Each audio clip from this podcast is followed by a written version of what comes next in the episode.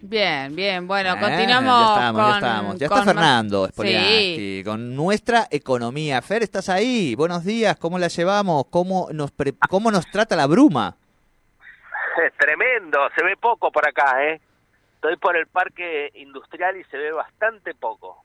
Tal cual, tal cual. Bueno, con mucha precaución, por favor, como siempre decimos. Bueno, y como Les hago siempre... de mobileros, ¿eh? Sí, sí, sí, sí.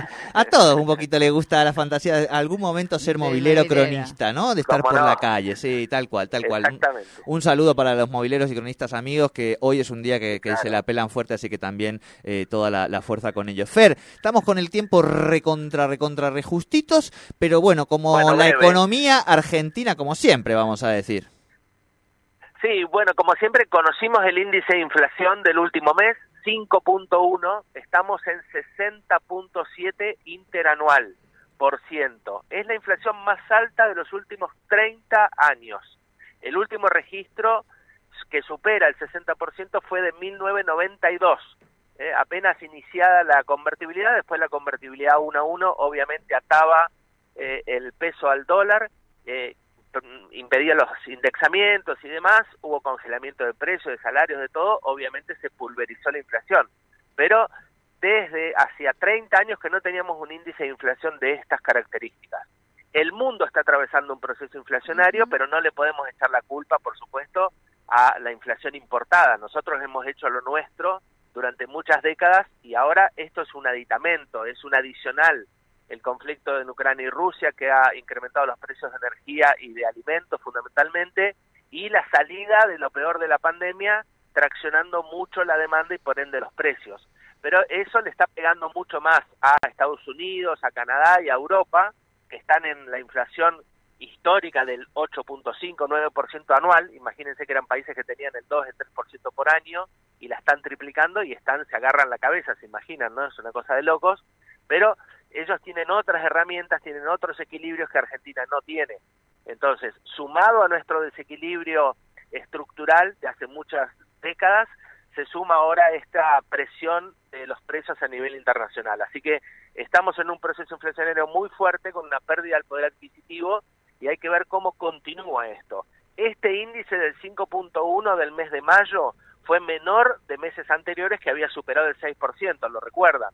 Así que esperemos que esa tendencia a, a, la baja, a disminuir, sea progresiva y que se pueda sostener en el tiempo para tratar de llegar a un índice de inflación más o menos razonable. Todas las consultoras eh, estiman para este año 2022 que va a llegar al 70% la inflación. Eso es altísimo. Estamos entre las cinco economías más inflacionarias del mundo. Y es una locura porque obviamente que distorsiona todas las variables de la economía.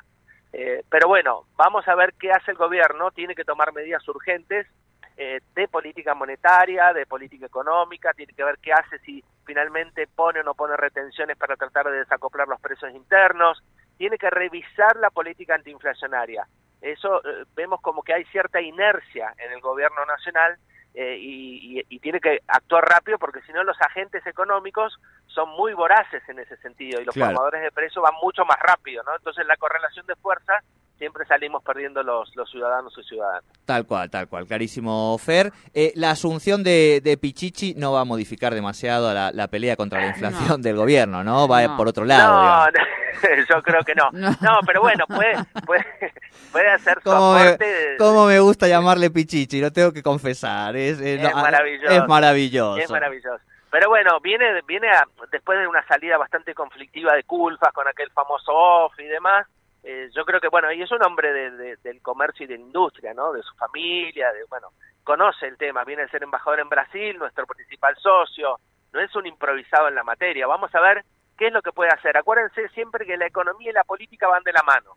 Entonces, si no hay, no ¿De hay, no decisión, Qué ma- Sí, claro, perdón, no hay- perdón, perdón. no hay decisión, eh, no, más, más allá de, de, de- de eso, digo, no hay decisión económica o productiva si no hay decisión política. Entonces el gobierno lo que tiene que hacer es retomar la iniciativa política y generar confianza y certidumbre para que se generen inversiones.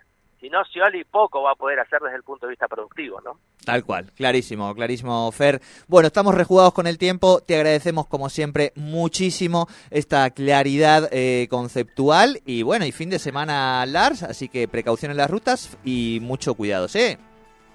Así es, les mando un abrazo. Un abrazo, Fernando Spoliansky con la economía aquí en Tercer Qué claro que lo dice, ¿eh? Escúchame, y mientras va llegando nuestro queridísimo Toro, metemos una tandita y hacemos el cierre. ¿No? ¿Vamos directo? Ah, perfecto, perfecto, perfecto. Lo tenemos entonces ya aquí al Toro, pensé que salía un poco más tarde, pero bueno, ya estás aquí, chato, ya damos el pase, ¿viste? ¿Cómo Hola, ¿qué tal? Buenos días, ¿cómo les va? Hoy es una película de exorcismo la